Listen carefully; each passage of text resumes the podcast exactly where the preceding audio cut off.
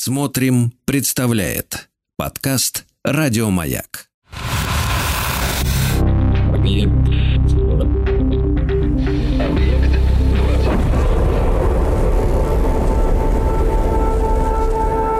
Объект 22. На маяке.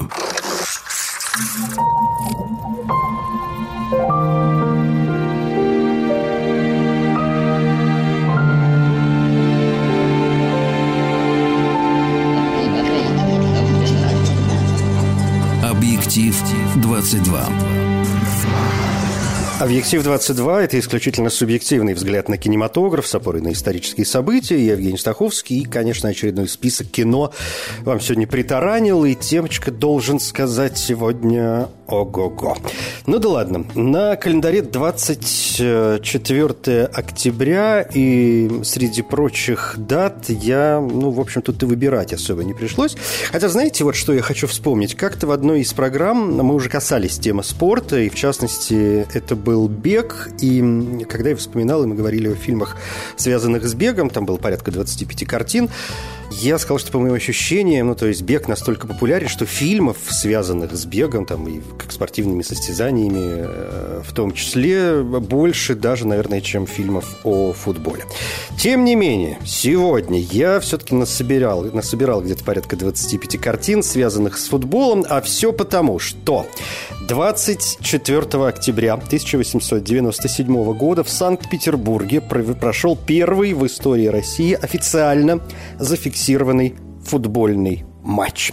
Так что сегодня кино про футбол будет что-то такое совершенно откровенно попсовое и очень хорошо известное. Может быть, чем-то смогу вас э, удивить, ну или, во всяком случае, откроете для себя что-нибудь новенькое. Что до вот того матча 1897 года, понятно, что мы не знаем о нем каких-то прям серьезных подробностей. Да, мы знаем, что он прошел, но это не значит, что футбол появился в России только в 1897 году.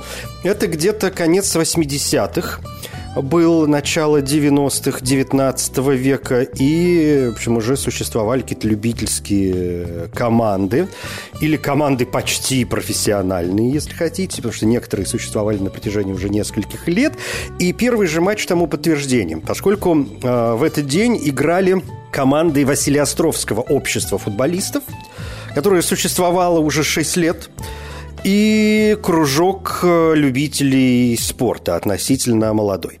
А Василиостровское общество футболистов победило со счетом 6-0. Ну, тут и опыт, понятное дело. А еще, еще наверняка сказалось то, что в составе этой команды было много англичан. Да, Англия родоначальница футбола, поэтому англичане, в общем, знали толк во всем этом деле и помогали российским товарищам как-то приобщиться к этой игре. Матч состоялся на плацу первого кадетского корпуса, и это была не специально, в общем, устроенная игра ну, то есть она была специально устроенной, но она была на втором плане, поскольку проходило соревнование по велосипедному спорту, который был гораздо более популярен, чем футбол в конце 19 века.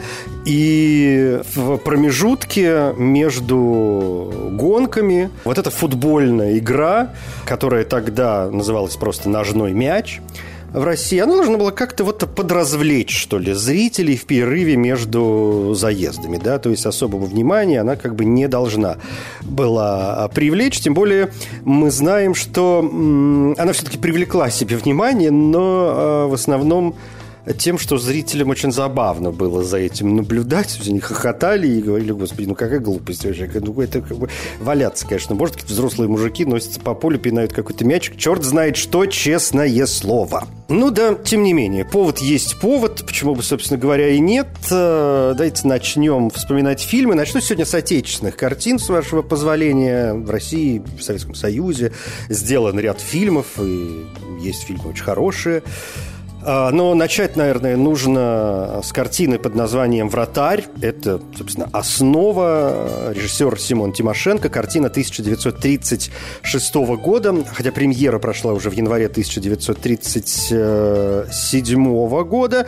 А, ну, помните все сюжет, да, это история, в общем, конечно, непрофессиональных практически футболистов. История здесь парня, его играет Григорий Плужник, который перевозит арбузы на лодке, а потом люди, которые видят, да, что он очень классно справляется с арбузами, они говорят, что ты можешь стать вообще очень хорошим э, вратарем и играть в футбол. И он действительно начинает играть в футбол, и в итоге очень скоро становится лучшим вратарем Москвы.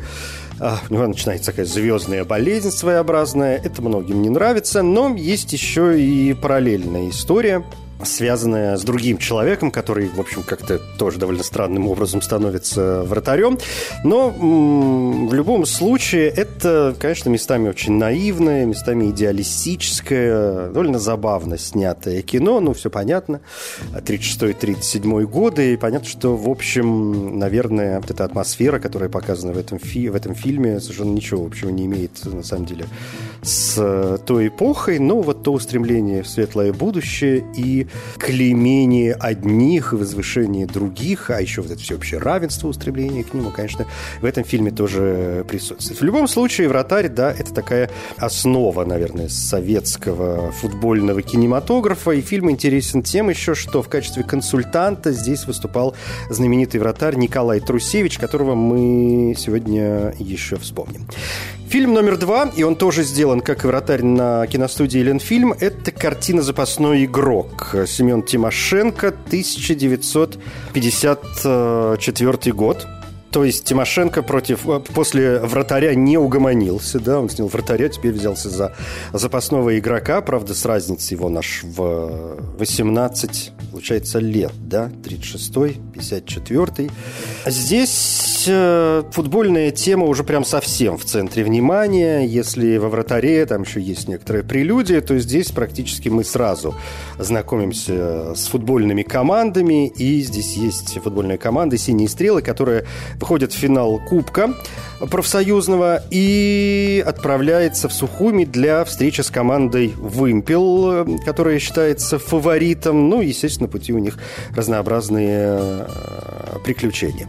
Здесь Георгий Вицин, Всеволод Кузнецов, Марк Бернес, Татьяна Конюхова, Николай Рыбников, Мария Миронова, Павел Кадочников. Ну, в общем, легенда уже на сегодняшний день э, отечественного кинематографа.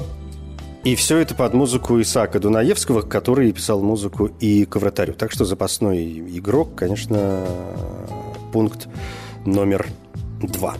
Продолжая с отечественным кино, наверное, надо уже переместиться в более такое современное время, и я сразу сделаю большой скачок. Давайте вспомним недавние относительно фильмы которых, надо сказать, не то чтобы они там как-то супер нравились, но тем не менее, для, что называется, порядка. Это, конечно, картина «Стрельцов», фильм Ильи Учителя о легенде советского футбола Эдуарде Стрельцове.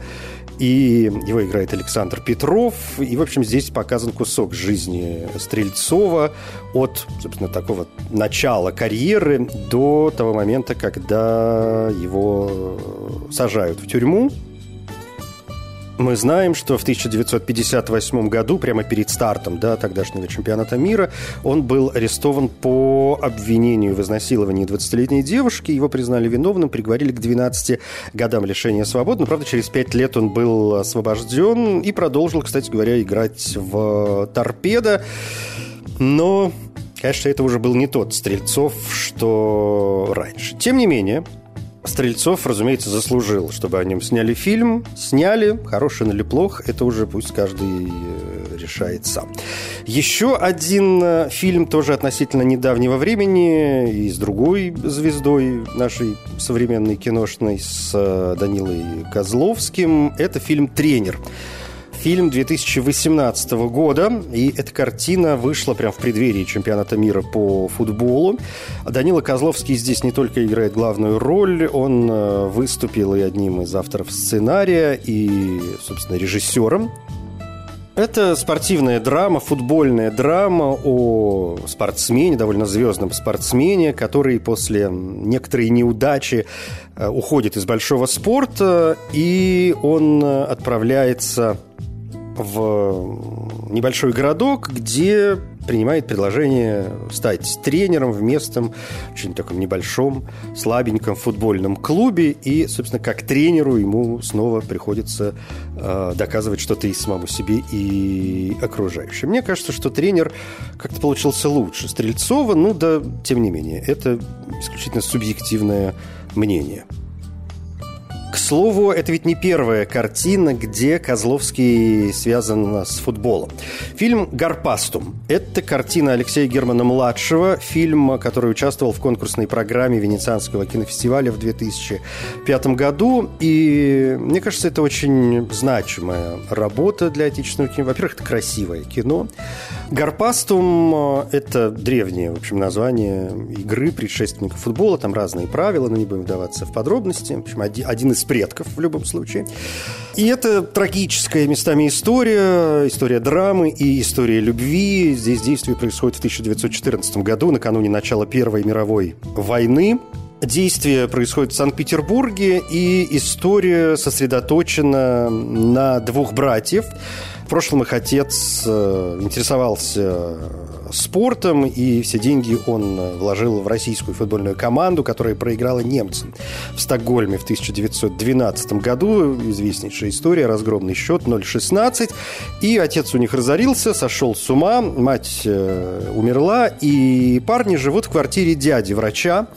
Прекрасная совершенно роль Павла Романова. Он очень немного снимался в кино, но вот немного, на что называется, в точку. И вот они живут с дядей, и увлекаются футболом. Тем временем один из братьев э, значит, находит себе девушку, становится ее любовником, а она вся такая светская, она при, принимает у себя дома разных культурных людей, там Анна Ахматова, Ходосевич, Мандельштам появляются, она дружит с Блоком, но это частности. В любом случае, прочитав в газете объявление о том, что англичане, которые работают в Петербурге, создают свои футбольные команды, братья отправляются на эти пробы, их не берут, и они мечтают построить собственное футбольное поле, для чего им нужно купить э, участок земли и, в общем, где-то добыть деньги. Так что у нас вот есть несколько таких связанных очень крепко между собой линий, очень хорошо связанных. Но еще раз напомню, что действия происходят накануне Первой мировой войны, и без вот этой войны, витающей в воздухе, здесь, конечно, не обойдется. Гарпасту а, Алексей Герман-младший. Я очень люблю это кино, и здесь, конечно, искренняя рекомендация.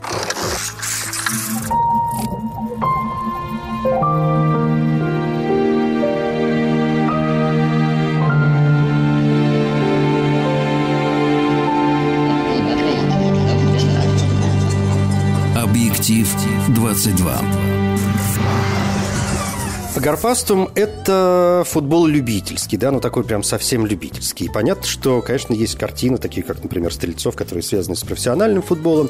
Есть картины, которые нас уводят немного в сторону и даже от любительского футбола отправляют нас, например, к футболу дворовому, как, допустим, фильм «Коробка» 2016 года, фильм Эдуарда Бардукова, спортивная драма, в которой э, одна группа парней – соревнуется с другой группой парней за собственно, вот эту коробку, да, небольшой стадион, я не знаю, там сейчас они существуют где или нет, наверняка где-то еще остались, но э, раньше это, в общем, я помню, и в моем детстве как-то это было, довольно распространенная история, когда во дворе действительно стояла такая коробка, но я, поскольку жил на глубоком севере, э, мы там в основном занимались каким-то хоккеем и, в общем, всякой ерундой, но понятно, что где поюжнее эти коробки использовались небольшие для, в первую очередь, футбола. И вот они заключают пари, за эту коробку, кто выиграет, тот,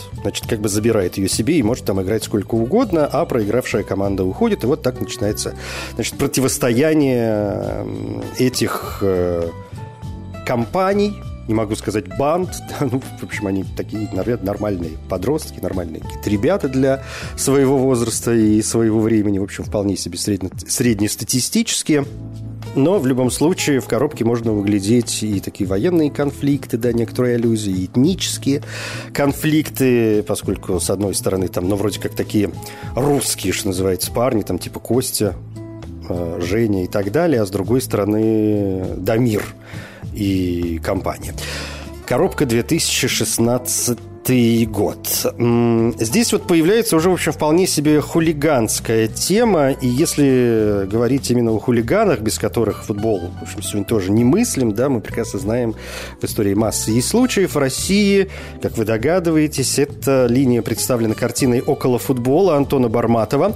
Фильм 2000 2013 года, где речь идет, собственно, о группе спартаковских фанатов, хулиганов, которые конечно, бесконечно конфликтуют с фанатами других команд, там, с «Зенитом», с «Локомотивом», с «Динамо» и так далее.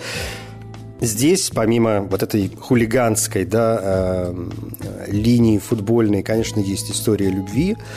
Куда же без нее? Здесь же, кстати, снова появляется такой этнический конфликт, снова здесь такой кавказский э, конфликт.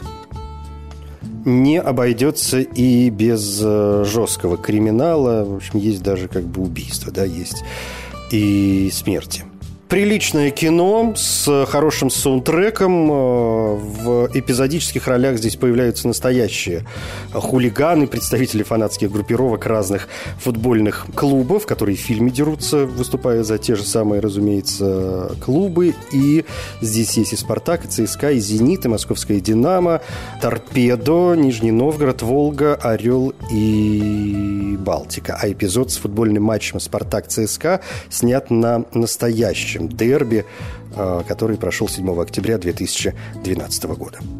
Еще один отечественный фильм на тему футбола – это фильм «Матч». Картина 2012 года, фильм Андрея Малюкова, историческая драма о футбольном так называемом «матче смерти», который прошел между киевскими футболистами и сборной зенитчиков Люфтваффе в оккупированном э, Киеве во время Второй мировой войны. Это лето 1942 года. Здесь э, в главной роли Сергей Безруков. Он играет э, вратаря киевского «Динамо» и сборной СССР Николая Раневича.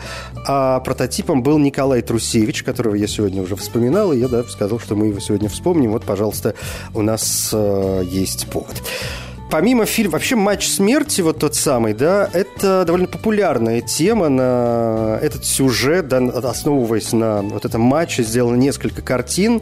«Матч Малюкова», как я уже сказал, это 2012 год, а в советском, ну, то есть в отечественном кино и в советском в данном случае кино уже был фильм на эту тему, назывался «Третий тайм».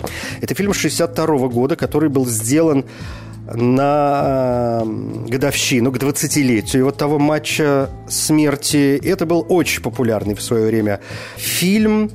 Правда, здесь, конечно, такая полувымышленная история, но зато очень приличные актеры. Леонид Куравлев, Вячеслав Невинный, Глеб Стриженов и так далее. Третий тайм. Вот, мне кажется, его редко сегодня вспоминают, по моим ощущениям. Может быть, я не прав. Я сам его не смотрел сто лет. Может быть, как раз хорошо, что мы сегодня заговорили о футболе и сам его наконец-то пересмотрю. А продолжая вот эту тему матча смерти, не могу не вспомнить фильм под названием «Бегство к победе» или «На пути к победе» его переводят, или просто «Победа» иногда Виктория. Это американский фильм 81 года, который снял Джон Хьюстон.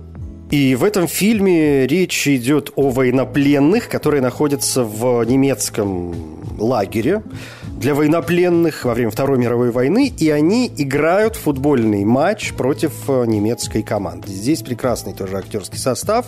Майкл Кейн, Макс фон Сюдов, э, Сильвестр Сталлоне, кстати говоря, появляется, и Пиле.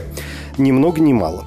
А кроме того, другие профессиональные футболисты. И, в общем, фильм, конечно, привлек огромное к себе внимание забавно, но поскольку действие фильма происходит в первые годы немецкой оккупации Франции, персонаж Пеле в данном случае он э, выступает не как бразилец, да, ну потому что откуда бы ему там появиться бразильцу в оккупированной Франции, он э, показан как выходец из Тринидада – поработали, что называется, с историей. А, а Бразилия, конечно, участвовала во Второй мировой войне, но бразильский экспедиционный корпус прибыл в Италию только в июле 1944 года.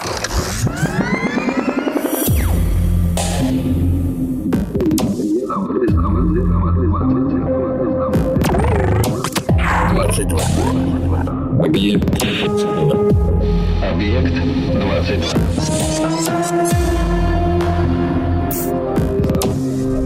Объект 22. 22. Объект 22. На маяке.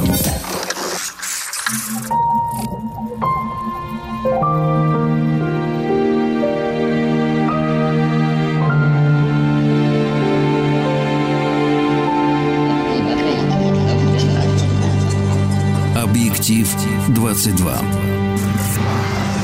Субъективный взгляд на кинематограф с опорой на исторические события. Сегодня 24 октября на календаре, и вспоминаем сегодня фильмы, связанные с футболом. Все потому, что в этот день, в 1897 году, в Санкт-Петербурге прошел первый в истории России официально зафиксированный футбольный матч. Я остановился на вот этих историях, которые могут быть связаны с реальным матчем смерти, известной истории Второй мировой войны, или события, которые могут так или иначе о нем напоминать. И вот, например, если бегство к победе или побег к победе – это история которая происходит э, в немецком лагере для военнопленных. И здесь э, есть капитан британской армии, который когда-то играл э, в футбол, и вот они должны, значит, играть с этой немецкой командой. То в фильме «Два тайма в аду», о котором тоже надо сказать два слова, речь идет о вроде как венгерских пленных, поскольку фильм снимал э, венгерский кинорежиссер Золтан Фабри, и он, конечно, как-то перенес все это на свою почву. Это фильм 1961 года, да, он основан на футбольном матче 42 года, ну вот с некоторыми, что называется, поправками. И «Бегство к победе» – это как раз своеобразный ремейк вот этого венгерского фильма Золтана Фабри. Более того, я мог бы вспомнить э, картину под названием «Самый длинный ярд», по-моему, вот под таким названием этот фильм э, у нас и известен, «Самый длинный ярд». Это картина 1974 года. Фильм, снятый, между прочим, великим Робертом Олдричем. И я бы включил этот э, фильм в наш сегодняшний список, поскольку он связан с футболом, но он связан с американским футболом, а мы сегодня о футболе таком нормальном, общечеловеческом но, опять же, здесь, э, помимо разницы в футболах, еще и не военная драма, а тюремная драма, поскольку здесь заключенные играют с э, надсмотрщиками. Ну да, тем не менее.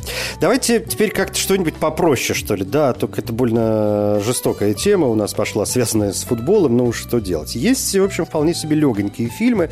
Ну, например, «Играй как Бекхэм». Кто же не знает э, этот фильм 2002 года?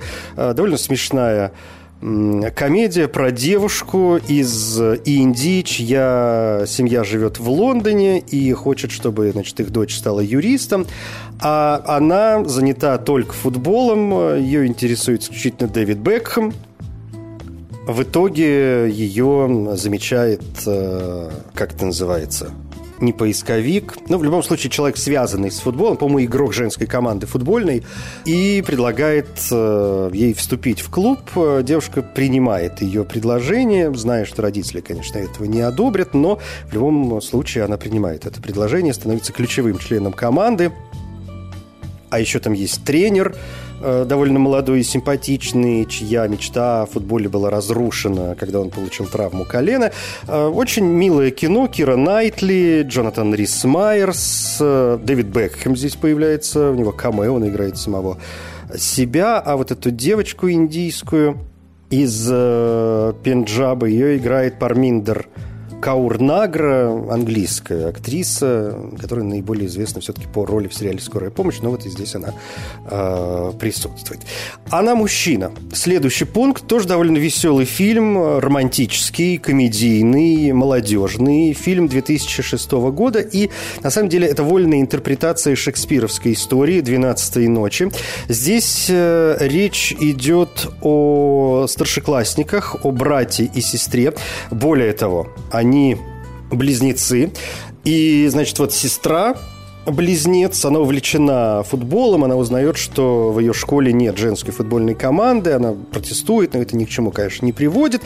И в итоге, как так получается, что она решает занять место своего брата-близнеца в школьной команде. Она переодевается мальчиком и присоединяется значит, к этому футбольному движению, к которому так и не примкнул ее брат – но, конечно, начинаются проблемы, поскольку она, в общем-то, уже подросток. Понятно, что здесь будет и история любви. Ну и, кроме того, все-таки женские формы, как мы понимаем, несколько отличаются. Ну, как бы от мужских. И, в общем, многое ей, конечно, придется скрывать. В любом случае, она с честью, конечно, будет выходить из всех этих дел. Аманда Байнс в главной роли, ну и Ченнинг Татум. Или Тейтум, если хотите. Здесь, в общем, весь такой в роли красавчика. Она мужчина, 2006 год.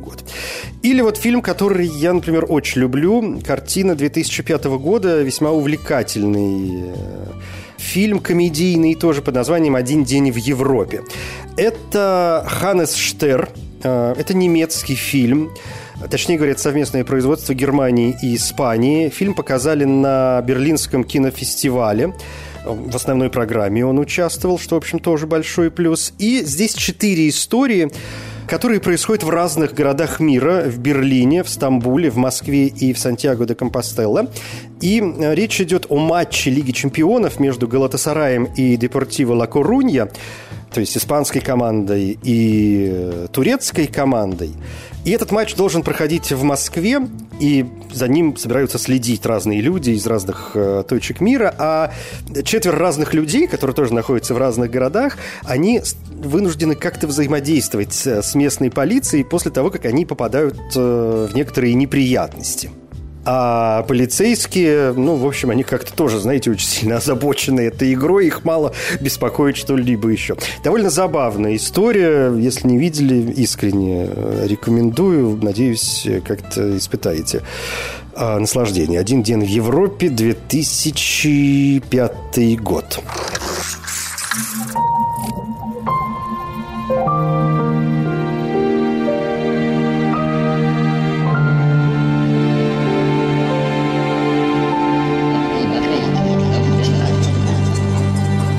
Объектив 22. Еще парочка легких фильмов, ну и правда парочка, поскольку есть э, британская версия 1997 года, оригинальная, а есть ремейк, э, уже американский 2005 года под названием «Лихорадка» просто или «Футбольная лихорадка». А, значит, в британской версии Рут Джемел и Колин Фёрд, а в американской Дрю Берример и Джимми Феллон, который тогда был больше, наверное, популярен как актер, а не как телеведущий. Понятно, что фильмы, ну, все-таки отличаются, и сюжетно немножко отличаются, хотя, ну, ремейк есть ремейк. Если очень коротко, то здесь речь идет о фанате, о человеке, который вдруг становится поклонником а, некоего футбольного клуба, ну, в Британии там Арсенал, в Америке не помню, что. А, он становится фанатом футбольного клуба, и, в общем, вокруг этого крутится вся его жизнь. И, конечно, главное отличие этих фильмов, что если в английской версии речь, и нас это интересует, как раз идет о футболе, то в версии американской, конечно, не классический футбол. Более того, даже не американский футбол. Там э, все это перевернуто на бейсбольную тему, поэтому на русском языке этот фильм называется «Бейсбольная лихорадка», в отличие от футбольной э, лихорадки с Колином Фёртом. Ну и давайте коротко о фильме «Лига мечты». Фильм французский 2014 года. Фредерико Бюртен снял эту картину. Это фильм, который рассказывает об э, появлении Международной Федерации футбола. То есть главной футбольной организации, а именно FIFA. И в основе этого фильма лежит история, которая основана на реальных событиях. История о том, как появился Кубок мира по футболу. И э, фильм рассказывает о людях, которые как-то вот поспособствовали всему этому делу. Здесь разные актеры играют Йозефа Блаттера, Карла Хиршмана, Жюля Риме и, конечно, не обойдется без Робера Герена, французского журналиста и спортивного функционера, первого президента ФИФА.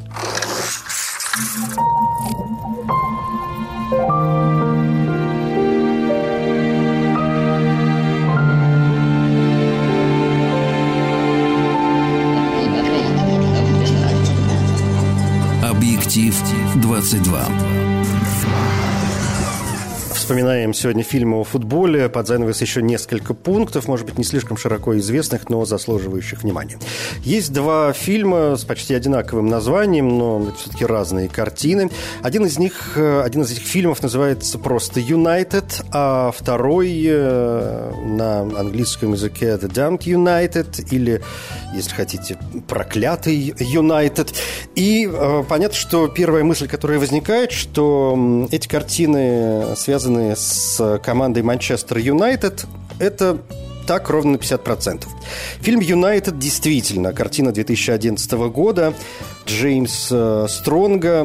Это фильм, который отсылает нас, напоминает нам о трагедии, которая произошла в феврале 1958 года, когда в авиакатастрофе погибли 8 футболистов Манчестер Юнайтед. Здесь э, Дэвид Теннант э, совершенно прекрасный в одной из главных ролей. Томас Хоус, э, Дугрей Скотт. Ну, в общем, есть на кого посмотреть. Ну и тем, как сами понимаете, не самое радостное. А второй фильм, который называется «Проклятый Юнайтед», связан с командой Лидс Юнайтед, то есть из города Лидс. И фильм рассказывает о карьере футбольного тренера Брайана Клафа в период с 1968 по 74 э, год. Ну и мы понимаем, да, отношения с футболистами, взаимоотношения с э, помощниками, соперничество, в общем, все в этой спортивной драме, конечно, присутствует. Весьма добротная работа. Фильм «Тренер». У нас сегодня была уже картина под названием «Тренер», но это был отечественный фильм Данила Козловского. Сейчас фильм 2001 года, фильм э, Стива Баррона, ирландского кинорежиссера. Здесь картина рассказывает э, о том, как умирает выступает тренер сборной Англии, и совершенно непонятно, кого ставить на его место. В итоге фильм рассказывает о Майке Бассете, который был назначен э, менеджером сборной Англии. И он был причастен к футболу, но работал в каких-то низших английских лигах, а ему поручено провести команду квалификации на предстоящий чемпионат мира в Бразилии. Не самая, надо сказать, простая задача. Здесь можно задаться вопросом, пройдут ли англичане на чемпионат мира. Но поскольку это в общем местами комедия, мы с вами понимаем, что тут и спойлерить не надо, конечно, пройдут. Второй вопрос – как? Фильм э, «Счастливого Рождества» – это еще одна такая неприятная история. Фильм э, Кристиана Кариона, военная драма 2005 года.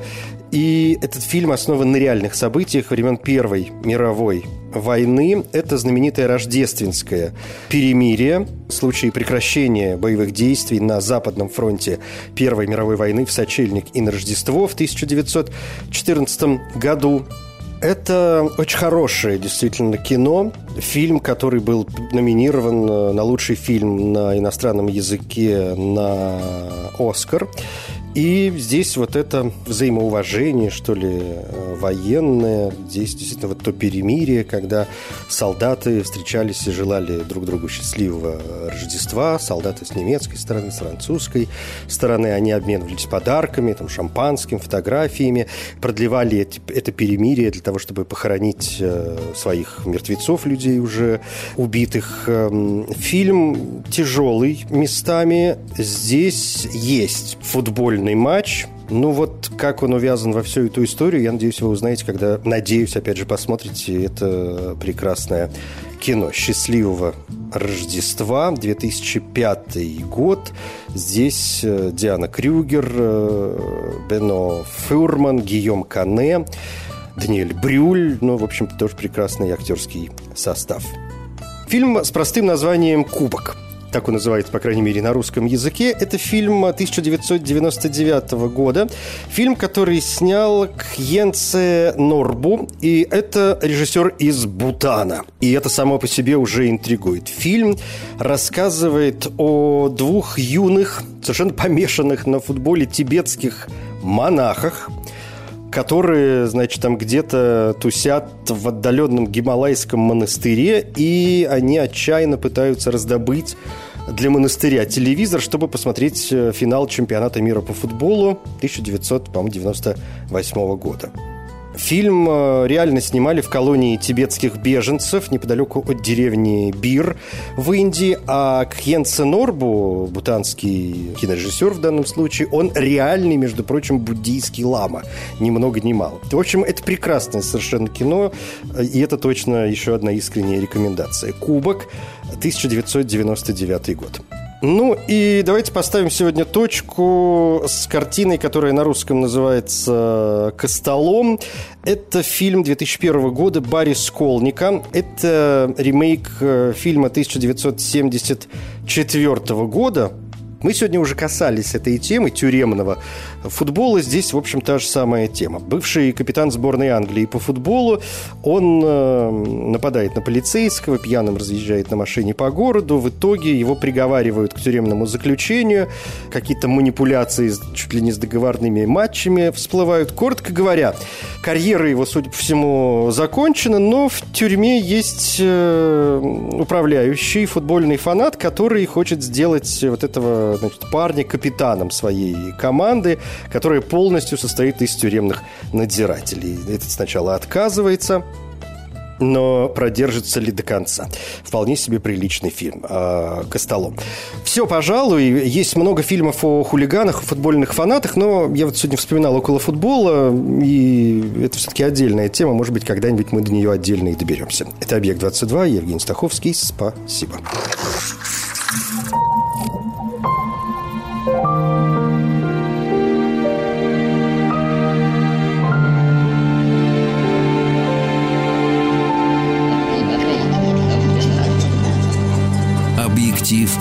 22. Еще больше подкастов «Маяка» насмотрим.